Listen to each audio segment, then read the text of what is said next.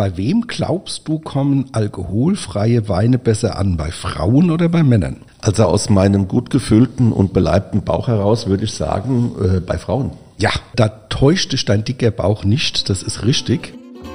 Hier ist wieder einmal eins, der Weinpodcast der VM. Mit außergewöhnlichen Gästen und außergewöhnlichen Themen. Unter anderem haben wir dabei Wine and Crime, Wein weiblich und Wein in der Gastronomie. Jeden Freitag 16 Uhr einschalten. Liebe Hörerinnen und Hörer, heute widmen wir uns einem Thema, das einerseits absolut trendy ist, andererseits aber auch durchaus kontrovers diskutiert wird, nämlich Wein ohne bzw. mit ganz wenig Alkohol. Ja, und mit kontrovers liegst du da gar nicht so falsch, Dom. Äh, erinnere ich daran, dass wir auch lange Zeit die Nase gerümpft und unsere Witzchen gemacht haben. Äh, das lag vor allem daran, dass wir bis dato keinen alkoholfreien Wein getrunken hatten, der von der Sensorik über das Stadium des aromatisierten Traubensafts hinausgegangen wäre. Allerdings. Aber dann haben wir uns nach dem Talk mit Ernst Büscher vom Deutschen Weininstitut mal intensiver mit den aktuellen Entwicklungen und Produkten auf dem Markt beschäftigt und ich muss ehrlich sagen, René, da tut sich im Moment doch ziemlich viel. Ja, das hat auch meine Recherche äh, gezeigt. Aber lass uns doch erstmal über die Basics reden. Also fangen wir am besten mit der Definition an. Was entalkoholisierter Wein überhaupt ist das hat die EU nämlich in einer Verordnung aus dem vergangenen Jahr neu geregelt. Beispielsweise dürfen Weine mit weniger als 0,5 Volumenprozent auf dem Etikett nicht mehr als alkoholfrei bezeichnet werden, sondern sie heißen nun rechtlich korrekt entalkoholisierte Weine. Ja, René, im Grundsatz richtig, aber rasch ist die Jugend auch hier mit den Worte, denn die EU-Verordnung ist im Dezember 2021 in Kraft getreten und ist nicht deckungsgleich mit den bestehenden nationalen Regelungen, mhm. etwa dem Paragraphen 47 der deutschen Weinverordnung. Darum sind hierzulande die Regeln für alkoholfreien Wein festgelegt. Und solange das nationale Recht nicht an die EU-Verordnung angepasst ist, dürfen deutsche Winzer und Kellereien nach wie vor alkoholfrei aufs Etikett schreiben. Da ist aber im Hintergrund einiges am Laufen und äh, vielleicht kann unser Studiogast nachher dazu auch noch ein bisschen was sagen. Ja, aber da sagst du ja Mann, oh Mann, äh, typisch Paragraphendschungel, äh, wenn es um das Thema Wein und EU geht. Allerdings, und René, es ist sogar noch ein, ein, Stück verrückter, denn der Begriff entalkoholisiert wurde von der EU erstmal nur für Wein festgelegt. Bier zum Beispiel darf nämlich von den Brauereien weiter als alkoholfrei bezeichnet werden, wenn es weniger als 0,5 Volumenprozent Alkohol enthält. Ja, zum Begriff entalkoholisiert muss an dieser Stelle auch nochmal angemerkt werden, dass es da noch eine weitere Regelung in der EU-Verordnung gibt, denn Weine, denen Alkohol entzogen wurde und die zwischen 0,5 und 8,5 Volumenprozent Alkohol haben, heißen nun teilweise entalkoholisiert. Oh je, also ähm, damit kann der Verbraucher ja wirklich was mit anfangen. Ja.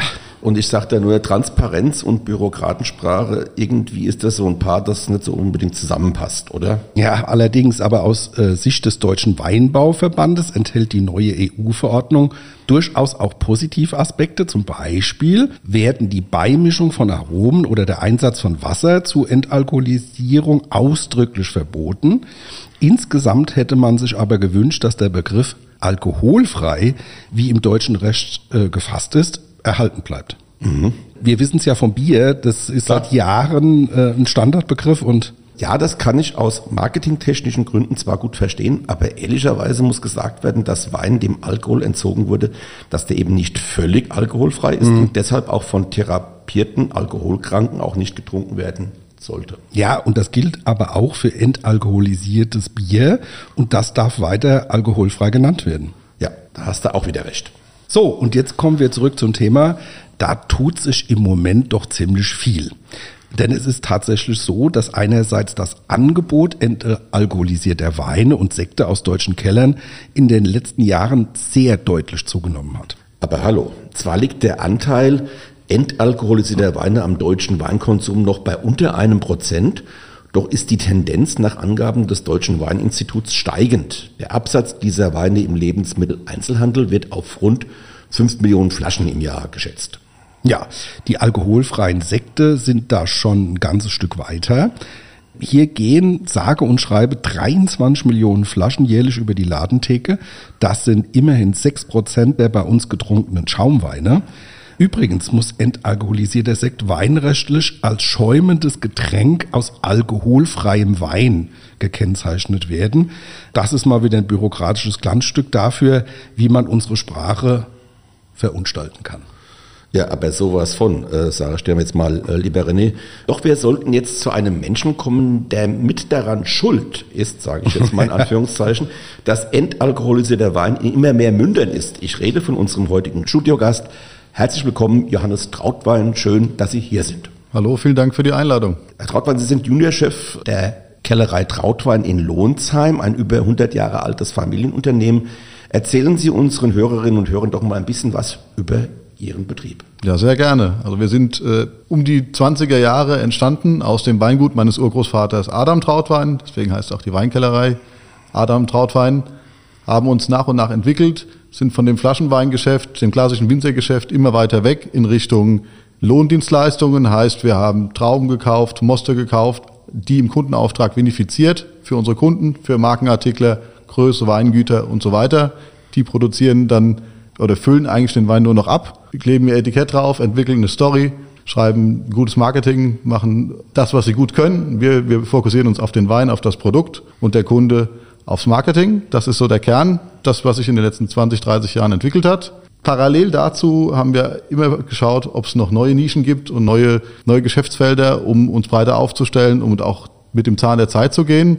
Deshalb haben wir 2013 angefangen, in das Thema entalkoholisiert bzw. alkoholfrei zu investieren, mhm. haben eine eigene Entalkoholisierung gekauft, die dann 2014 voll in Betrieb gegangen ist und sind seitdem stetig dabei, den Prozess zu optimieren, das Produkt zu verbessern und auch gemeinsam mit den verschiedenen Akteuren am Markt hier tätig zu werden.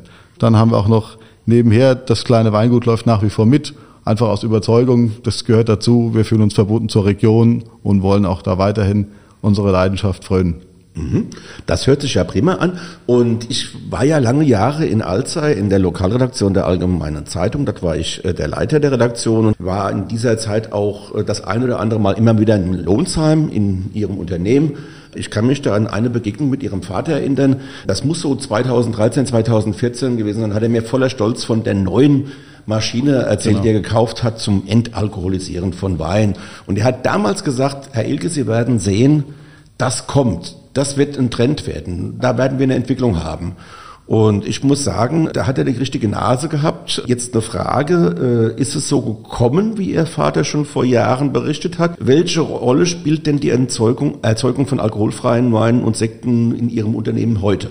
Also im Nachhinein muss man sagen, dass mein Vater goldrichtig lag mit mhm. dieser Bauchgefühlentscheidung. Das hält er mir heute noch vor, habe ich immer gesagt. hast du eigentlich mal gerechnet, wie viel Liter wir davon machen müssen, dass sich die Investition rechnet? Und ja. da hat er zu mir immer nur gesagt, hör auf, wir brauchen gar nicht zu rechnen, dann dürfen wir es nicht machen. Mhm. Ich bin überzeugt, das kommt, so wie Sie es jetzt auch gesagt haben. Und heute entspricht es ja circa zehn Prozent von unserem Umsatz, Aha. also deutlich mehr als am ja. gesamten Weinmarkt. Ja. Für uns ist das auch wirklich ein Zukunftsthema, weil wir sehen, die Gesellschaft ändert sich, das Verbraucherverhalten ändert sich und auch die Bedürfnisse der Menschen. Gerade in diesem Zusammenhang spielt alkoholfrei ein Riesenthema und hier wollen wir mitgestalten und wollen zukunftsweisend Produkte produzieren und entwickeln, die dann auch dem Verbraucher schmecken. Mhm. Ja, spannend. Ja. Na, Herr Trautwein, schildern Sie doch bitte unseren Hörerinnen und Hörern doch mal, welche Verfahren zur Entalkoholisierung von Wein und Sekt es grundsätzlich gibt und welche Sie davon anwenden. Prinzipiell verfliegt Alkohol bei ca. 75 Grad. Das ist das ganze normale Verfahren, was auch ein Destillateur bzw. Brenner verwenden würde. Mhm. Wenn er jetzt einen Cognac herstellt, dann nimmt er einen Wein, erhitzt den auf ja, gute 75 oder über 75 Grad. Der Alkohol, der Weingeist verfliegt mhm. und auch dort bleibt quasi alkoholfreier Wein übrig. Mhm. Da kommen wir auch schon zu der ersten Methode bzw. Variante, wie man entalkoholisieren kann. Das wäre die Destillation. Wir führen das in der Vakuumdestillation durch. Bedeutet, wir führen den genannten Prozess im Vakuum durch. Dadurch, ähm, bei atmosphärischem Druck liegen wir bei 75 Grad und im Vakuum liegen wir so bei um die 30 Grad, tick weniger, mhm. was deutlich schonender für das Produkt ist und mehr Aromen im Urprodukt, im, im alkoholfreien bzw. entalkoholisierten Wein belässt. es ist einfach schon der qualitativ besser. Ist das so State of the Art? Machen das viele? Genau, würde ich behaupten. Allgemein im Alkoholfreisektor, auch beim Bier, das Verfahren Nummer eins. Mhm. Gibt es noch zwei andere Varianten. Die zweite Variante wäre die sogenannte Spinning Cone Column. Die kommt aus Übersee oh, ursprünglich. Nochmal ganz kurz. Noch. Spinning Cone Column. Okay. Auf Deutsch Schleuderkegelkolonne. also okay, ich habe es mal nachgefragt, weil genau, äh, für unsere Hörerinnen ist es ja genau, äh, wichtig. Genau, auf jeden Fall. Wir sind halt voll mit Anglizismen heutzutage, mhm. aber ja, ist so der, der Begriff, also die meisten sagen sogar nur SCC unter den, mhm. unter den das klingt, Weinmenschen. Das klingt eigentlich nach Neapel ist. Ne, der heißt ja SSC, Entschuldigung, oder? Genau. Ja, ja. so sieht's aus. Die Spinning Cone Column ist mehr oder weniger auch ein sehr verwandtes Verfahren.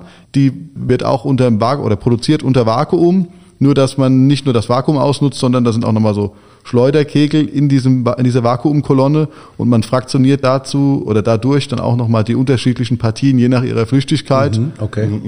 Es gibt äh, Menschen, die behaupten, das Produkt wäre dann besser, wäre nochmal feiner und frischer, aber wir haben auch schon viele Feldversuche gemacht mhm. und haben das blind versucht, eine neue Vakuumdestillation bzw. Rektifikation, wenn es im Gegenstromverfahren funktioniert, ist unserer Meinung nach ebenbürtig, weil wir es, wie gesagt, blind probiert haben. Und auch hier gibt es mittlerweile Möglichkeiten, die verschiedenen Fraktionen zu trennen, je nach Flüchtigkeit. Sie sprachen noch von der dritten genau. Variante? Die dritte Variante sind Membranverfahren, zum Beispiel Umkehrsmose oder mhm. Dialyse, funktionieren prinzipiell genauso, beziehungsweise sehr gut. Einziger Nachteil an der Geschichte ist, dass ich einen sehr hohen Wasserverbrauch habe, weil ich den, den Wein immer gegen ein Produkt laufen lasse. Mhm. Der Alkohol diffundiert dann durch die hydrophobe, ich glaube, es ist eine hydrophobe Membran, genau. Und dadurch, dass der Alkohol diffundiert, brauche ich sehr, sehr viel Wasser, das den Alkohol aufnimmt. Mhm. Das ist sehr, sehr unwirtschaftlich, A, und B, ich glaube, oh, ich brauche ein Vielfaches an Wasser. Gut, das wird also auch wahrscheinlich kaum angebaut, ja, oder? genau. nachhaltig ist das ja auch Quatsch. Genau, genau. Und, aber eine Frage, es gibt dann tatsächlich auch Maschinenbaufirmen, die sich speziell auf diese Verfahren ja anscheinend genau. dann spezialisiert haben.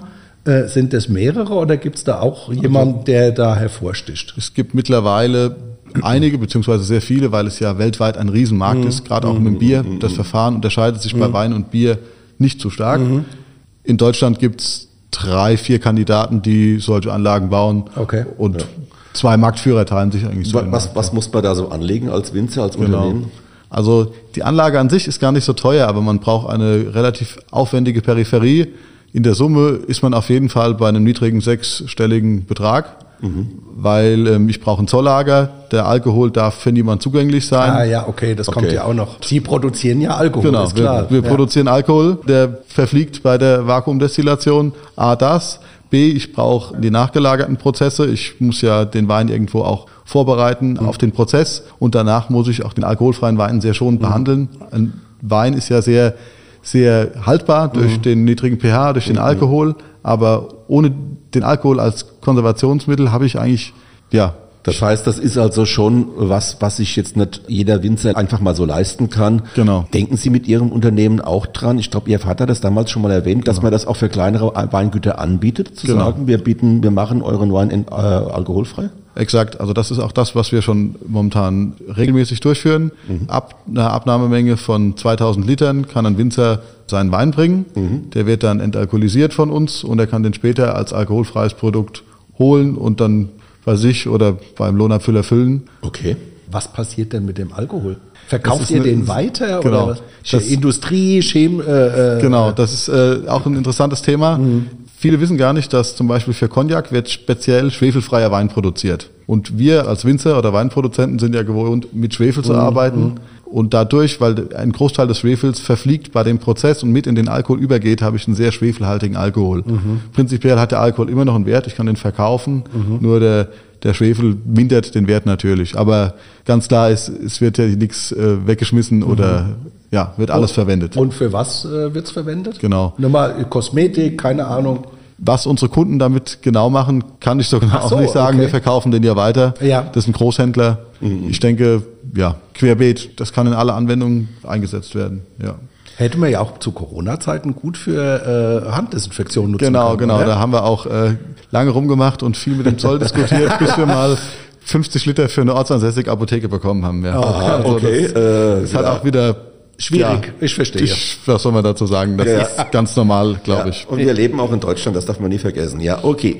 Aber Gott sei Dank leben wir auch hier. So, ja, Herr Trottmann, ich finde, ähm, das ist ein ganz spannendes Thema, aber ich kann mir auch vorstellen, dass es so gar nicht so ganz einfach ist, also entalkoholisierten Wein konzentriert und zielgerichtet zu produzieren. Wo sind denn da die Schwierigkeiten bei der Herstellung dieses Produktes und worauf muss man da besonders achten? Das ist tatsächlich sehr, sehr schwierig. Erstmal allgemein zum Prozess, was ganz wichtig ist zu sagen. Äh, ich verliere erstmal mit dem Alkohol nicht nur Alkohol, sondern auch viele Aromaverbindungen, mhm. weil viele oder die meisten Aromaverbindungen eigentlich an Alkohole gebunden sind.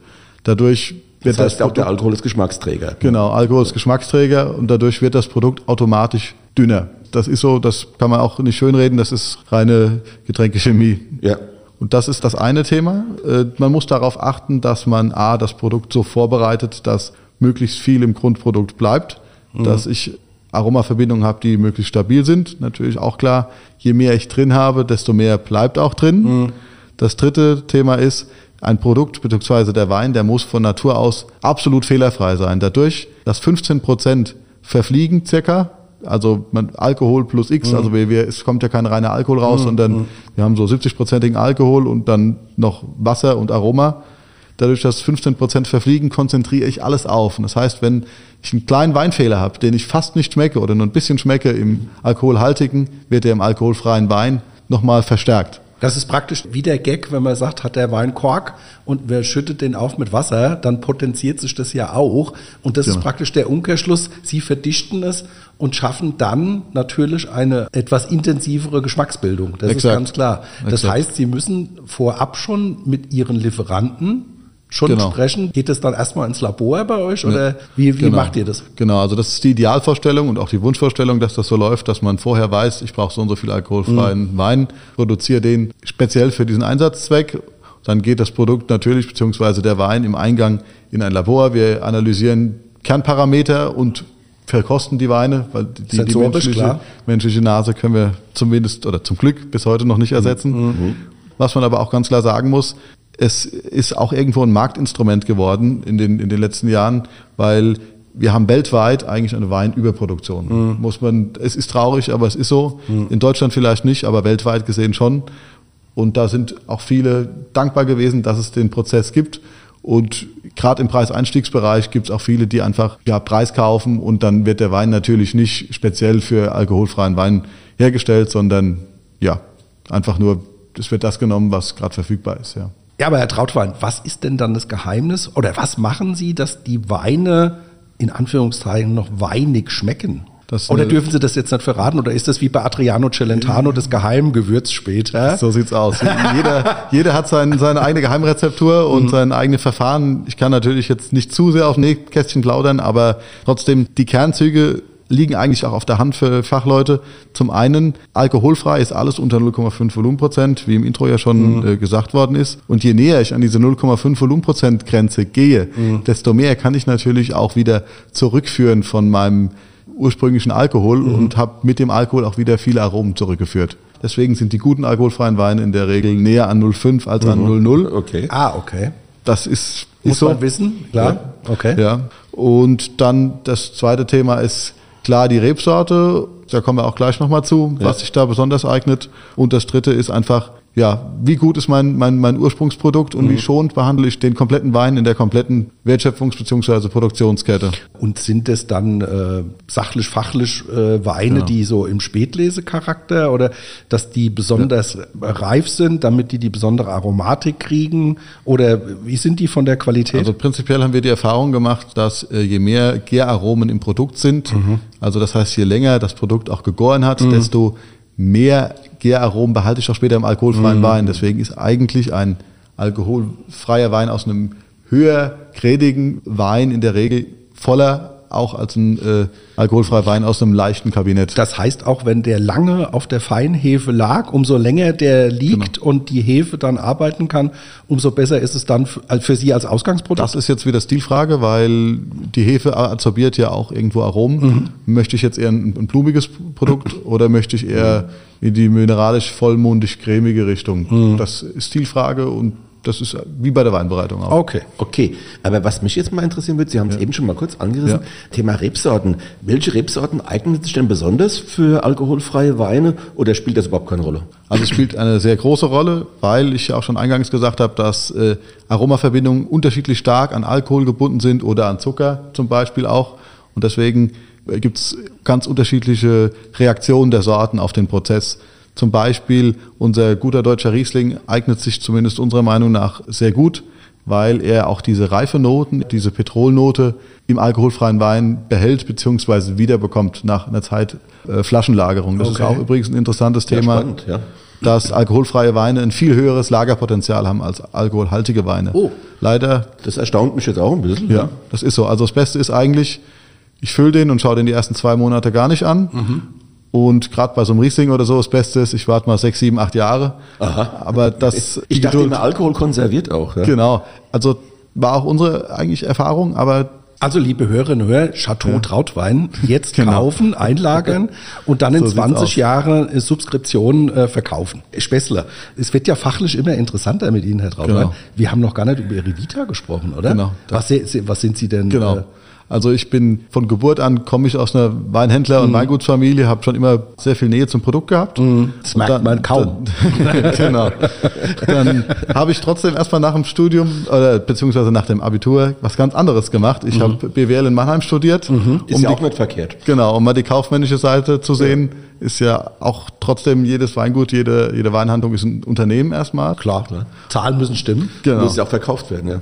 Muss verkauft werden und am besten auch noch äh, mit einem positiven Deckungsbeitrag. Das, Genau. das ist, äh, wäre Ja, ideal. und dann, und, Und, wie ging's dann genau, weiter? und dann bin ich nach Geisenheim, habe dort nochmal Weinbau studiert im Rheingau. Hat auch mein Vater gemacht, so ein bisschen die Familientradition fortgeführt. Ein, zwei Praktika gemacht noch bei diversen Weingütern und bin dann voll als Corona kam ins äh, Familienunternehmen eingestiegen. Das war auch anders geplant. Ich wollte vielleicht, oder es war ursprünglich geplant, ein bisschen mehr Auslandserfahrung zu sammeln, aber leider, ja. ja gut, das, kann man ja jetzt äh, immer Genau. noch. Ich denke, Sie Genau. sind noch jung genug, das kann man noch nachholen. Ich so sieht's sagen. aus. So sieht's aus. Okay.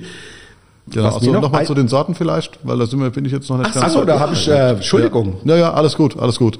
Also, wie gesagt, der Riesling eignet sich sehr gut und prinzipiell alles, was viel Aroma, viel, viel Bouquet hat, ist immer gut, weil ich dann das Bouquet auch mitnehme in den alkoholfreien Wein. Also Gewürztramine, Scheurebe, Bacchus, Kerne. Genau, alles, da so- kommt es aber auch wieder drauf an, was für Aromaverbindungen sind das zum Beispiel. Ah, okay. Denn äh, da kommen wir auch dann gleich nochmal zu dem Wein, den wir heute trinken. Mhm. Zum Beispiel haben wir die Erfahrung gemacht, dass Muskatsorten sich sehr gut eignen, Mhm. weil die sehr viel von den Aromen behalten. Aber zum Beispiel eigentlich so Sorten wie jetzt die Scheurebe, wie Sie genannt haben, oder der Sauvignon Blanc, weil die Thiole und Pyrazine haben Mhm. Ja, ja, ja. und diese Aromaverbindungen eher flüchtig sind, funktioniert das beim alkoholfreien Wein prinzipiell nicht so gut, außer man greift ein bisschen in die Trickkiste. Da kommen wir auch dann, wie gesagt, gleich nochmal Ja, zu. aber ich wollte gerade sagen, da kommen wir ja gleich Das- nochmal das dazu. Geheimrezept. Thema Sauvignon Vielleicht- Blanc haben wir vielleicht ja noch lösen vor wir doch noch das Brust, ohne zu Geheimrezept. spoilern, ja. Also, Genau. wir möchten jetzt noch nicht verraten, dass wir nachher im Weinzen einen Sauvignon Blanc haben. Das, war, das sagen wir dann erst nachher. Ja. So, Genau. aber äh, gibt es denn äh, besondere Zielgruppe für die Weine und Sekte? Also ich könnte mir vorstellen, dass die auch in der Gastro ganz gut ankommen. Ich selbst hatte ja auch mal einen Weinshop und hatte tatsächlich auch ein großes Portfolio damals von ähm, verperlten äh, Traubensäften sozusagen. Da gab es auch ganz spezielle, die auch ja von sehr säurebetont bis sehr süß waren. Und habe da tatsächlich einen großen Kundenstamm gehabt, die nur diese Weine für jetzt Feste, Hochzeiten, Gastro oder sonst wie gebraucht haben. Was ist Ihre Erfahrung da? Also das waren bei Ihnen mal aus Interesse, das waren alkoholfreie Weine oder auch einfach verperlte Trauben? Das waren verperlte Traubensäfte, Okay, alles klar. aber da gab es auch Ja. äh, interessante, können wir vielleicht später nochmal Ja, drüber sprechen. genau. Da gab es ganz interessante äh, Sachen, dass man praktisch unreife äh, Trauben da gelesen hat und hat äh, da sozusagen Vergis produziert. Ja, aber ein bisschen, Okay. also nicht diese, Ja. diese extremen, ähm, Okay. Ähm, sondern dass man da, da kann ich ja auch den Produzenten mal nennen, da können Ja. Sie mal probieren. Ich fand Ja. das nämlich ganz interessant. Und das war für den Sommer, das konnte man dann auch nochmal aufspritzen. Fand Ah, ja. ich jetzt ganz interessant. Aber das können wir in der Hälfte nochmal Genau. klären. Also zu, zu Ihrer Frage. Ursprünglich beziehungsweise in den letzten Jahren war klar der Fokus tendenziell bei Menschen, die verzichten mussten aufgrund von gesundheitlichen Gründen oder weil sie schwanger waren oder weil sie fahren mussten. Religiosität hat bei mir auch, Religiosität, genau. genau. Also äh, es gibt ja Religionen, wo man sagt, Alkohol ist eher da ähm, schwierig oder sollte man meiden. Oder nur, wenn es keiner sieht, genau. ähm, ähm, das war auch eine große Gruppe, ähm, sage ich jetzt mal. Und, und Schwangere und Menschen, die leider aus gesundheitlichen Gründen das äh, nicht trinken konnten oder wollten. Das ist so der Ursprung. Äh, was wir feststellen, dass sich da die Gesellschaft deutlich wandelt. Es gibt mehr Menschen, die bewusster leben, die sagen, ich möchte keinen Alkohol trinken, ich möchte A, die Kontrolle behalten mehr, B, ich möchte gesünder leben und äh, C, ist es vielleicht auch ein bisschen so, so ein bisschen diese Lifestyle-Richtung, das geht auch in dieses Bio-Vegan, am besten noch alkoholfrei dazu. Wellness, äh, Genau. alles, was dazugehört. Ja, ja. Genau. Ja, genau ja. Zeitgeist, klar. Ja klar, Herr Trottmann, wie geht eigentlich der Handel, der ja auch so tradition ein der traditionelle Partner Ihres Unternehmens ist, auf die alkoholfreien? Der Handel reagiert prinzipiell langsamer als zum Beispiel Startups, mit denen wir arbeiten oder auch Fachhändler, die oftmals familiengeführt sind, die dann etwas wagen und sagen, ich mache das jetzt einfach mal. Prinzipiell ist es aber schon so, dass der Druck kommt durch die Gastro, aber nicht nur, sondern auch allgemein durch die Gesellschaft. Und der Handel hat auch gemerkt, dass das ein Riesenthema ist. Und mittlerweile führt jeder Lebensmittelhändler mehrere alkoholfreie Weine. Der Wenn Markt man- ist bereit und die der Türen Markt sind ist auf, sehr ja. bereit, Ja, die Türen sind auf und man wird mit offenen Armen empfangen. Und wenn man schon mal rechnet, äh, 6 Prozent, ich weiß jetzt nicht, was das in äh, Millionen Euro Das ist, ist aber beim Sekt. äh, 23 Millionen Flaschen ist der haben wir Sekt. doch gesagt. Ist der Sekt. Der Sekt. So, Und der und Wein ist ein Prozent. Ein Prozent. also nur mal so als So. Hausnummer. Ich äh, bin mir jetzt nicht sicher, ob es nur alkoholfrei war oder alkoholfrei und alkoholreduziert. Mhm. In den zehn Hauptmärkten auf der Welt wurde letztes Jahr die 10 Milliarden US-Dollar äh, Marke geknackt. Also wertschöpfungsmäßig Ja. ist das schon eine Nummer, ja. Genau, das sind dann auch ein paar Euro. ja. Ich wollte gerade Die sagen. dann hängen bleiben am Ende. Ja, das, ja, das sind ja Umsatzzahlen, die Sie genannt haben, ja. Genau, genau, Umsatz. Ja. Äh, Und die. Wertschöpfung ist ja nochmal was anderes. Ja, gut. Ich glaube, ich bin dran wieder Ja, mit einer Frage. Und zwar, äh, das Verfahren zur Herstellung ist ja, so wie wir jetzt gehört haben, deutlich aufwendiger. Ja. Äh, was bedeutet das denn für die äh, Preisgestaltung? Sind äh, entalkoholisierte Weine und Sekte deshalb teurer als die mit Alkohol? Ganz klar muss man die Frage mit Ja beantworten. Mhm. Ich habe A, den Schwund, habe 15 Prozent weniger Ausgangsprodukt als Masse. Eingangsprodukt. Mhm. Das macht es schon mal teurer. Und B, ich habe einen relativ aufwendigen Prozess Mhm. der Entalkoholisierung, der Geld und Zeit kostet. Mhm. Das macht das Produkt nochmal teurer. Also wenn man das rational betrachtet, müsste ein alkoholfreier Wein mit dem gleichen Ausgangswein mindestens, ja, sagen wir mal, einen Schnitt, vielleicht einen Euro mehr kosten pro Flasche. Mindestens. Das wird im Handel oftmals nicht ganz so wiedergegeben, weil die Verbraucherwartung eine andere ist. Da wird dann, ja, wird gespielt an verschiedenen Stellschrauben, um es dann möglich zu machen. Aber rational betrachtet müsste die Geschichte einen Euro teurer sein. Okay. Also Statistiken belegen jedenfalls, dass es einen Trend gibt, auch wenn die Marktanteile immer noch gering sind. Wir haben es eben gerade gesagt. Also bei Wein liegt es so in Deutschland bei etwa einem Prozent, knapp unter einem Prozent. Bei Sekt ist es ein bisschen mehr. Herr Trottmann, wo wird denn die Reise hingehen? Also äh, was trauen Sie den Alkoholfreien denn an Zuwachs zu? Bleiben es Nischenprodukte oder werden da doch andere Margen dann irgendwann mal erzielt? Also ich würde jetzt mal eine steile These in den Raum werfen und sagen, dass wir in zehn Jahren zehn Prozent des äh, Weinmarktes mit alkoholfrei oder alkoholreduzierten Produkten Das ist ein Wort, ja. bedienen werden. Ja. Okay, dann sehen wir uns in zehn Jahren wieder hier und gucken mal, äh, was draus geworden ist. Genau. Vielleicht sind es ja sogar 15 Prozent geworden. Ja, gucken wir mal. wer ja. weiß es. Ja.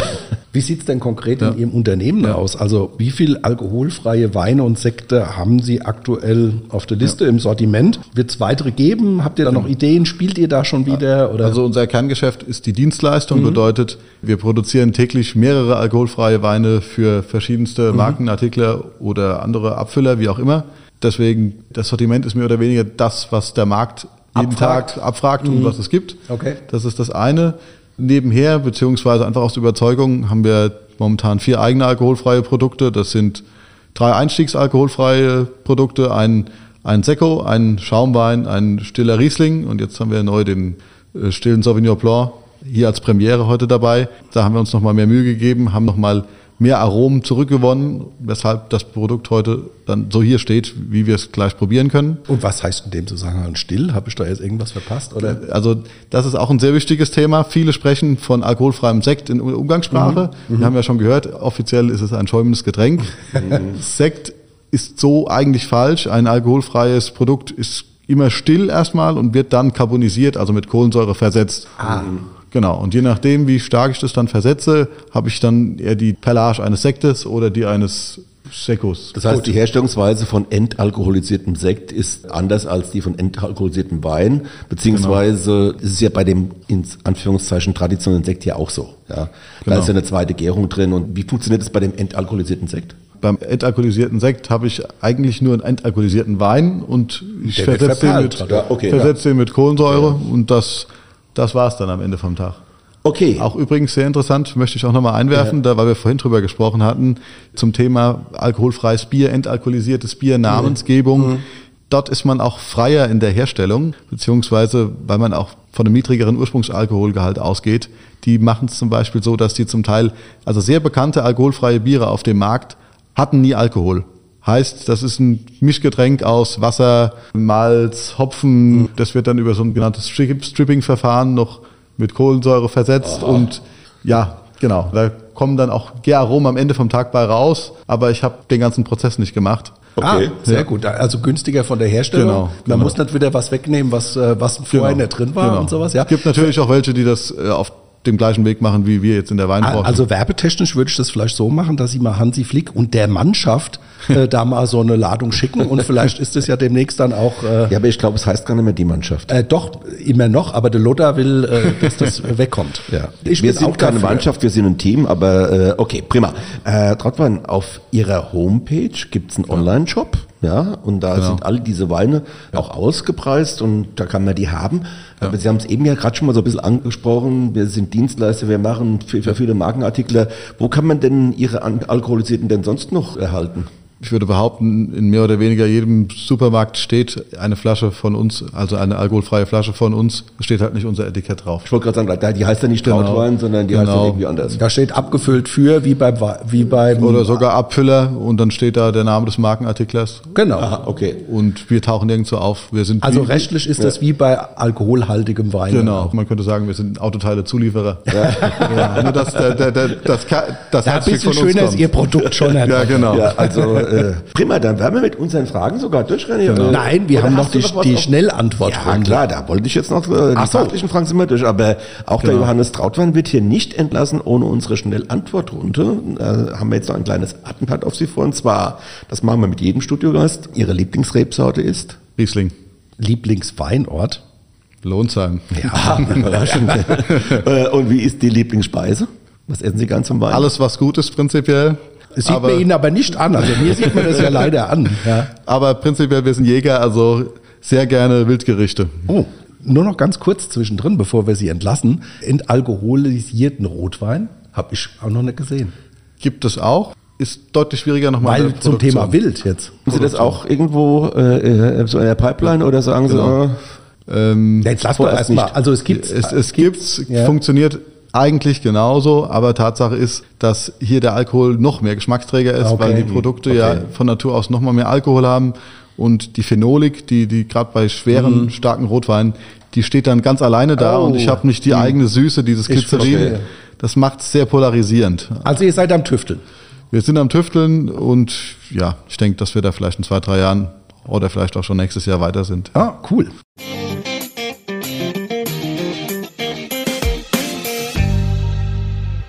Hier ist sie wieder, wie in jeder Woche, unsere Weinentdeckung für euch. Das ist ja der Weinsinn! Ja, dann wollen wir mal unseren Gast fragen, was er uns Genussvolles für unseren Weinsinn der Woche mitgebracht hat. Äh, was ist das denn für ein Wein und wie würden Sie ihn denn beschreiben, Herr Trautwein? Ich habe heute einen entalkoholisierten Sauvignon Blanc aus ursprünglich rheinhessischem Wein mitgebracht. Dieser Wein wurde konventionell hergestellt, reduktiv, typisch für, das ist eine Cuvée gewesen aus 2021 und 2020. Der größere Anteil war 2021 und das war ja als kühlerer Jahrgang ja deutlich ein pyrazinlastigerer Jahrgang, weshalb auch hier unser alkoholfreier Wein deutlich grüner ist und deutlich ja, frischer bzw. pyrazinlastiger daherkommt als in den Vorjahren. Ich denke, das Beste ist es einfach mal dran zu riechen, dass man weiß, genau. zum Wohl. Wohl. Wie gesagt, in der Nase haben wir das Grüne, was A, typisch für den Sauvignon Blanc ist, die grüne Paprika, Stachelbeere. Und zum Zweiten haben wir auch die Jahrgangstypizität hier drin. Und was ich auch der Meinung bin, dadurch, dass der, ob trotz des Themas oder des Entalkoholisierens, haben wir hier noch eine sehr hohe Weinigkeit und eine Cremigkeit, ein, ein Trinkfluss, den man so suchen muss, beziehungsweise nur sehr selten bekommt. Äh, Wir haben festgestellt, der hat ja das grüne Paprika, die Pyrazine sind auch da, aber auch exotische Noten haben wir da drin gefunden, so Maracuja-Anklänge und so weiter, die sind da auch drin. Das ist ganz, ganz spannendes Gemisch dann auch. Ja. Die hat man auch in der Nase drin, das ist also Genau. auch ein Wein für Nasentrinker, also die den Wein gerne auch erstmal über die Nase aufnehmen. Ja. So sieht's aus. Ja, ich finde, er entfaltet auch lebendige und frische Fruchtigkeit. Das hatten wir ja schon. Und was ich auch besonders schön finde, ist dieses äh, süße Säurespiel. Hat mir sehr gut gefallen. Also ich meine, der Wein hat ja in Anführungszeichen nur 6,5 Gramm den Liter Säure, das ist Genau. jetzt nicht so viel. Dafür aber stramme 26 Gramm Restzucker. Aber das ist aber ja von der Anmutung kommt der rüber eigentlich wie ein trockener Wein. Ja, aber das ist ja das, was er gesagt hat, dass sich das durch das Verdichten schon so ein bisschen Ja. potenziert. Ja. Also du hast schon die Säure sehr deutlich, also ist jetzt nicht übertrieben, aber genau. man hat sie schon deutlich am Gaumen. Das ist ganz wichtig bei alkoholfreien Weinen, dass der Alkohol von Natur aus süßlich schmeckt. Mhm. Und wenn der Alkohol weg ist, dann schmeckt ein alkoholfreier Wein, selbst wenn er analytisch mehr Restzucker hat, Ja. deutlich trockener als Ja. das äh, alkoholhaltige Pendant. Du hast ja auch nochmal gesagt, zur Fruchtigkeit ist klar zu sagen, äh, dass sich hier die äh, reduktive Verarbeitung, die Kaltvergärung mit Reinzuchthefe im Edelstahltank durchaus bemerkbar macht, finde ich. Genau. Ja, das Vorprodukt ist einfach sauber und gut vinifiziert und dann kommt auch so ein Produkt dann auch raus. Genau, das ja. ist genau das, worauf wir auch Wert legen beim Sauvignon Blanc, dass wir nachts lesen, wenn es noch kalt ist, dass Mhm. die Trauben nicht oxidieren. Wir arbeiten Trockeneis. Genau, wir, also nicht mit Trockeneis, wir arbeiten mit Ascorbinsäure Ah, und Schwefel, okay. auch als Oxidationsschutz und versuchen sehr zügig zu verarbeiten, zügig zu in die Gärung zu kommen, damit nichts oxidiert, alle Aromen erhalten bleiben. Okay. Und die bleiben dann natürlich auch später Und in durch meinem die Alkoholfreien. Kühlgärung werden die natürlich auch langsam und schonend transportiert. Ja. Genau. Also, jetzt kommt an der Stelle wieder meine Standardfrage. Ich habe es befürchtet. Was essen wir dazu? Ich finde, das ähm, passt jetzt super in den Sommer. Zu jedem Salat super, zu Fisch, zu Krustentiere. Kann ich mir den wunderbar vorstellen für die Terrasse jetzt. Für Sommer, Hochzeiten, Feste. Ähm, schönes Produkt. Ja, die Analysewerte habe ich schon gesagt. 6,5 Gramm den Liter Säure, 26 Gramm Restzucker. Der Preis liegt bei 11,90 Euro.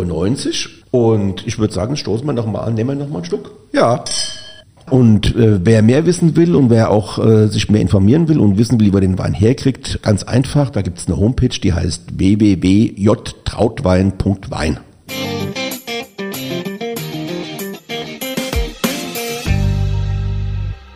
Tom, das war jetzt äh, wieder mal ein interessantes Geschmackserlebnis. Apropos Geschmack. Bei wem glaubst du, kommen alkoholfreie Weine besser an? Bei Frauen oder bei Männern? Also aus meinem gut gefüllten und beleibten Bauch heraus würde ich sagen, äh, bei Frauen. Ja, da täuscht dich dein dicker Bauch nicht, das ist richtig. Eine repräsentative Umfrage des Marktforschungsinstituts Nielsen aus dem Jahre 2020 werden alkoholfreie Weine und Sekte vor allem von Frauen getrunken. Die Quote liegt da bei 60 bis 66 Prozent. Immerhin. Ja, klar. Also das ist schon enorm. Ja, ja, klar. Aus der Umfrage, lieber René, geht übrigens auch hervor, dass die Erzeugnisse vor allem zu besonderen Anlässen und dann auch noch eher außer Haus getrunken werden. Naja, vielleicht sollten wir an dieser Stelle noch erwähnen, dass es mittlerweile eine ganze Reihe von Start-up-Unternehmen ähm, gibt und sich der Herstellung und dem Vertrieb verschrieben haben. Tendenz auch hier steigend, haben wir ja bei der Recherche gesehen. Ja, ein Beispiel, das wurde vorhin schon genannt, ist die Kolonne Null. 2018 gründeten Philipp Rössle und Moritz Zürewitz die Kolonne Null und produzierten ihren ersten Wein in Co-Produktion mit einem kleinen Weingut in Niederösterreich. Dieser Wein fand äh, auf Wochenmärkten und in Weinhandlungen sehr, sehr großen Anklang und deshalb folgte eine größere Produktion äh, mit einem VDP-Weingut an der Nahe. Ja, ich habe da mal auf die Seite geguckt. Da sind mittlerweile sehr namhafte Ja, Weingüter allerdings, ja. Also auch die haben den Trend erkannt. Ich nehme an, dass der Herr Trautwein auch wüsste, von wem wir sprechen. Vielleicht lässt der eine oder andere das auch im Hause Trautwein produzieren. Und aber zurück zur Kolonne Null. Die beiden reisen, also Zürewitz und Rösle, reisen äh, durch die Weinwelt, rekrutieren Partnerweingüter und haben sich so mit ihrer Kolonne Null zum Branchenführer entwickelt. Äh, wer wer missen will, geht einfach auf die Seite www.kolonne0.com. Ja, und vielleicht noch abschließend dazu, Kolonne Null hat so den Firmensitz in Berlin, also in der Bundeshauptstadt und äh, vielleicht äh, in dem Zusammenhang auch, es gibt natürlich auch noch andere Unternehmen, die sich diese der Produktion und vor allem dem Vertrieb äh, äh, von entalkoholisierten Weinen und Sekten gewidmet haben. Mhm. Da gibt es Vinade aus Gerbach oder König und Krieger aus Oberursel und auch die Good Wines aus Heidelberg, die da sich einen Namen mittlerweile gemacht haben. Ja, da ist eine Menge unterwegs. Und wenn ihr uns jetzt fragt, was ist denn der beste alkoholfreie Wein und wo sollen wir ihn kaufen, geben wir euch die gleiche Antwort wie beim alkoholhaltigen Wein auch. Das ist eine Frage des persönlichen Geschmacks und ähm, vielleicht guckt ihr als erstes mal bei den Leuten, die die Sachen selbst produzieren, weil da gehe ich aus, dass einfach das Renommee da ist und dass die, wie bei Trautweins, auch schon jahrelang sich mit dem Thema äh, befassen und sowas. Ja. Und wenn ihr das probieren wollt, dann würde ich auch sagen, wendet euch an die Produzenten. Stimmt. Und auch bei diesem Thema muss man sagen, hier geht Probieren über Studieren. Ja, man muss einen Geschmack da finden. Äh, wir wünschen euch viel Spaß dabei. Tom, Vierte Staffel, jetzt sind wir schon wieder durch, das ist der Hammer, oder? Ja, zehn Folgen sind vorbei und, und wir äh, hatten super Gäste. Wir hatten super Gäste in dieser Staffel erstmals. Ja. Äh, die ersten drei Staffeln haben der René und ich ja alleine bestritten. Und ich muss sagen, und das zeigt auch euer Feedback, liebe Hörerinnen und Hörer, das kommt ganz gut an und ihr dürft euch auf eine fünfte Staffel freuen. Ja. Äh, aber jetzt erstmal mal ein bisschen Pause. Äh, Sommerpause, auch wir Sommerpause, brauchen mal ein bisschen ja. Erholung. Aber im frühen Herbst sind wir wieder da. Ja, die genaue Sendezeit, äh, die kriegt ihr dann noch mit, wenn es wieder losgeht. Auch an dieser Stelle nochmal mein Standardsatz zum Schluss. Wenn ihr Anregungen, Fragen, was auch immer habt, weinmal1.vrm.de, da werdet ihr geholfen. Besser hätte ich nicht sagen können. Habt alle einen schönen Sommer, bleibt gesund und dann hören wir uns im Herbst. Gute. Tschö. Wein mal eins ist eine Produktion der VAM von Allgemeiner Zeitung, Wiesbadener Kurier, Echo Online und Mittelhessen.de. Redaktion Thomas Elke und René Hart. Produktion Theresa Eickhoff. Ihr erreicht uns per Mail an audio.vm.de.